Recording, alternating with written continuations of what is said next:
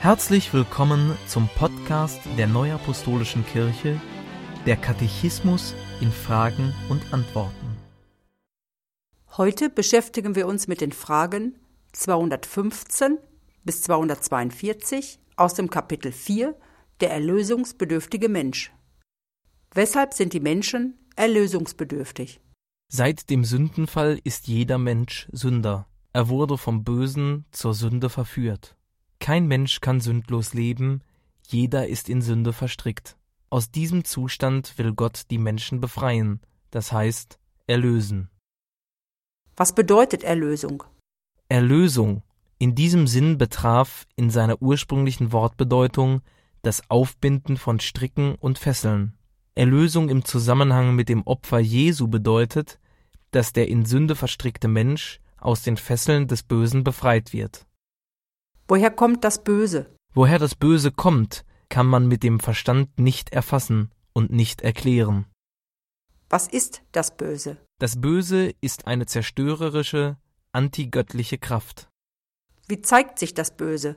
Das Böse zeigt sich in unterschiedlicher Weise, zum Beispiel in Zerstörung, Lüge, Neid, Habsucht. Es führt letzten Endes zum Tod. Gibt es das Böse auch als Person? Ja, das Böse tritt auch als Person in Erscheinung und wird unter anderem Teufel oder Satan genannt. Als Feind von Christus wird er auch als Antichrist bezeichnet. Wie kam das Böse zum Menschen? Gott gab den Menschen die Möglichkeit, sich für den Gehorsam oder den Ungehorsam ihm gegenüber zu entscheiden. Als der Mensch sich von Gott abwandte, und sich für den Ungehorsam gegenüber Gott entschied, trat das Böse zutage. Das Böse ist also nicht von Gott geschaffen, wohl aber von ihm zugelassen, indem er die Entscheidung des Menschen nicht verhindert hat. Wird es das Böse immer geben? Nein, das Böse wird es nicht immer geben. Die Macht des Bösen ist durch Jesus Christus schon gebrochen. In 1. Johannes 3, Vers 8 heißt es diesbezüglich Dazu ist erschienen der Sohn Gottes, dass er die Werke des Teufels zerstöre. Nach dem Friedensreich wird dem Bösen eine letzte Möglichkeit gegeben, sich gegen Gott zu stellen. Danach wird es vollständig unwirksam gemacht. In der neuen Schöpfung wird Böses keinen Platz haben. Was wird in der Heiligen Schrift vom Sündenfall berichtet? Gott hatte Adam und Eva geboten, nicht von dem Baum der Erkenntnis des Guten und Bösen zu essen, der mitten im Garten Eden stand. Gott machte auch auf die Folgen aufmerksam, wenn das Gebot übertreten würde. An dem Tage, da du von ihm isst, musst du des Todes sterben. 1. Mose 2, Vers 17. Der Teufel beeinflusste den Menschen und weckte Zweifel an Gottes Wort. Ihr werdet keineswegs des Todes sterben, sondern Gott weiß, an dem Tage, da ihr davon esst, werden eure Augen aufgetan, und ihr werdet sein wie Gott und wissen, was gut und böse ist. 1. Mose 3, Vers 4 und 5. Adam und Eva gaben der Versuchung zur Sünde nach. Sie lehnten sich gegen Gott auf, übertraten sein Gebot und aßen von der Frucht des Baumes. Dieser Ungehorsam gegenüber Gott wird als Sündenfall bezeichnet. Welche Folgen hat der Sündenfall für den Menschen? Der Sündenfall brachte Veränderungen im Leben des Menschen, die der Mensch nicht umkehren konnte. Der Mensch fürchtete sich vor Gott und versteckte sich vor ihm. Auch das Verhältnis der Menschen untereinander nahm Schaden, ebenso das Verhältnis des Menschen zur Schöpfung.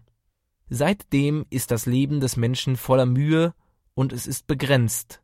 Du bist Erde und sollst zu Erde werden. 1. Mose 3, Vers 19. Eine weitere Folge des Sündenfalls war die Trennung des Menschen von Gott. Gott vertrieb den Menschen aus dem Garten Eden. Da wies ihn Gott der Herr aus dem Garten Eden, dass er die Erde bebaute, von der er genommen war. Und er trieb den Menschen hinaus und ließ lagern vor dem Garten Eden die Cherubim mit dem flammenden, blitzenden Schwert, zu bewachen den Weg zu dem Baum des Lebens. 1. Mose 3, Vers 23 und 24. Wie steht Gott zu dem in Sünde gefallenen Menschen? Gottes Liebe bleibt dem Menschen auch nach dem Sündenfall erhalten. Trotz des Ungehorsams nahm Gott sich seiner an. In seiner Fürsorge kleidet Gott Adam und Eva mit Röcken aus Fell. Die Liebe Gottes zu dem in Sünde gefallenen Menschen offenbart sich in vollkommener Weise in der Sendung Jesu Christi, der Sünde besiegt. Wie nun durch die Sünde des einen die Verdammnis über alle Menschen gekommen ist, so ist auch durch die Gerechtigkeit des einen für alle Menschen die Rechtfertigung gekommen, die zum Leben führt. Denn wie durch den Ungehorsam des einen Menschen die vielen zu Sündern geworden sind, so werden auch durch den Gehorsam des einen die vielen zu Gerechten.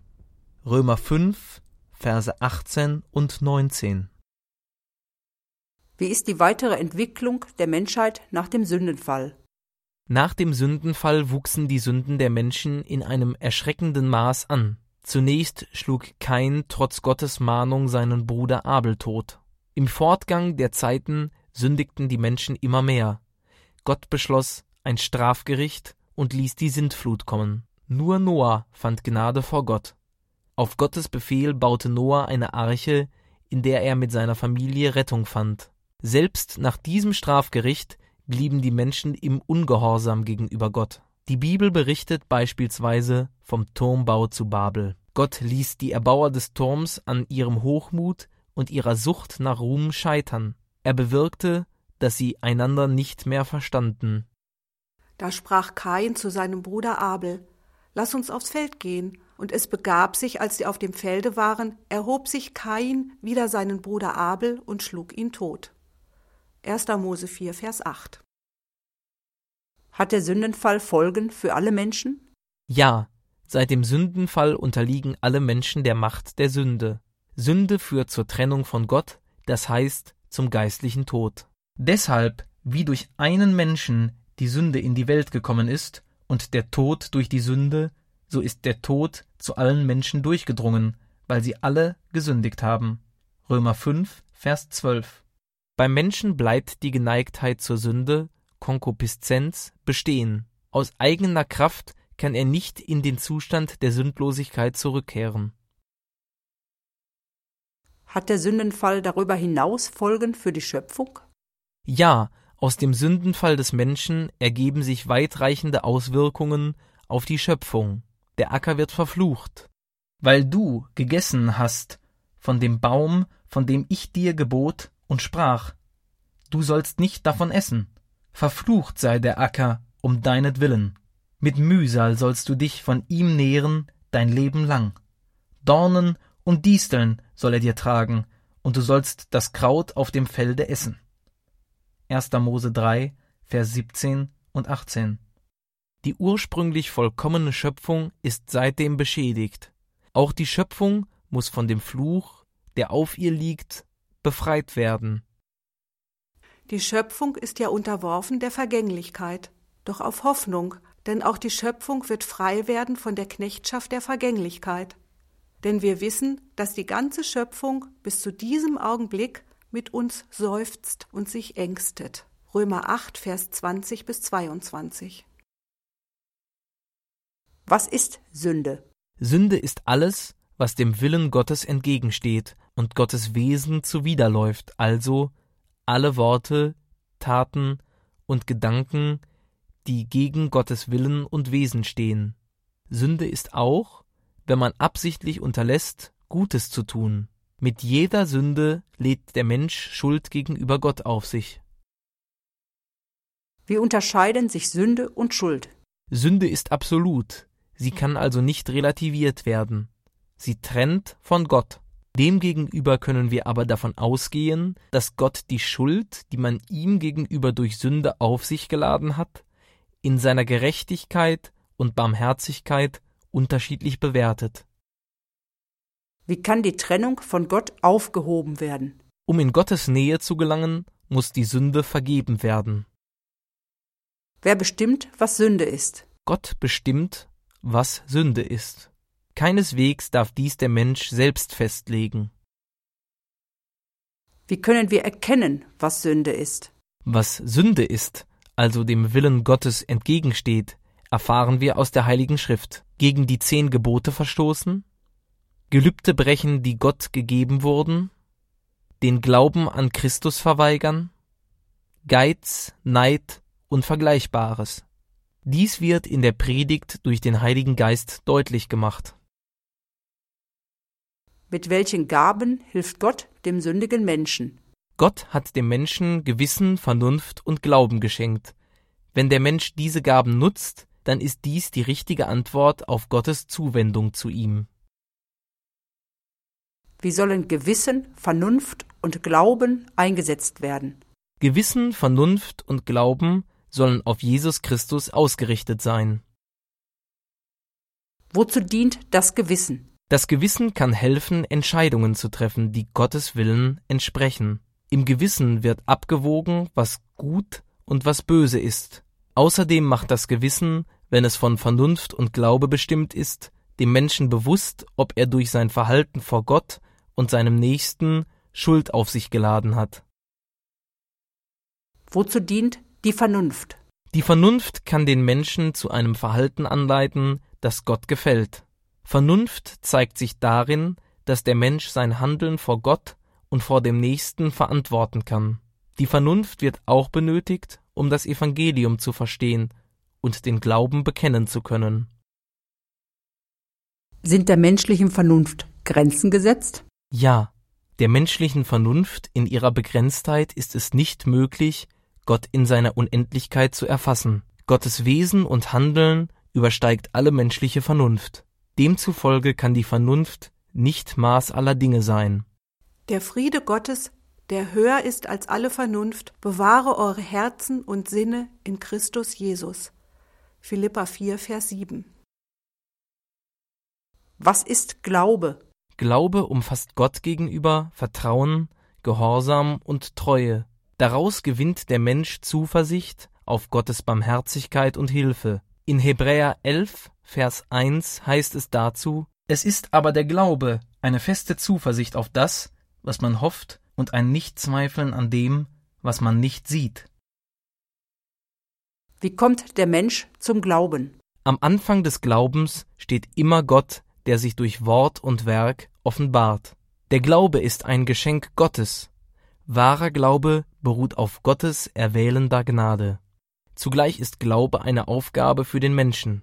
Ob und inwieweit der Mensch zum Glauben gelangt, hängt nämlich auch von seiner eigenen Beteiligung ab. Der Mensch muss glauben wollen. Deshalb ist das Gebet um Glauben notwendig. Ich glaube, hilf meinem Unglauben. Markus 9, Vers 24. Worin besteht die Aufgabe des Glaubenden? Der Mensch ist aufgefordert, Gottes Wort anzunehmen, darauf zu vertrauen und demgemäß zu handeln. Jesus Christus forderte, Glaubt an Gott und glaubt an mich. Johannes 14, Vers 1. Er verheißt, dass alle, die an ihn glauben, nicht verloren werden, sondern das ewige Leben haben. Johannes 3, Vers 16. Die Folge des Unglaubens stellt er in aller Konsequenz heraus. Wenn ihr nicht glaubt, dass ich es bin, werdet ihr sterben in euren Sünden. Johannes 8, Vers 24. So kommt der Glaube aus der Predigt, das Predigen aber durch das Wort Christi. Römer 10, Vers 17. Wozu hilft der Glaube? Der Glaube an Jesus Christus ist Voraussetzung für Heil, dass Gott sich mit dem Sünder versöhnt, dass der Mensch Gottes Kind werden kann, dass der Mensch in die ewige Gemeinschaft mit Gott gelangen kann. Ohne Glauben ist's unmöglich, Gott zu gefallen. Hebräer 11, Vers 6. Danke fürs Zuhören und bis zum nächsten Mal. Dies ist ein Podcast-Angebot der Neuapostolischen Kirche. Weitere Informationen finden Sie im Internet unter www.neuapostolisch.de nak.org.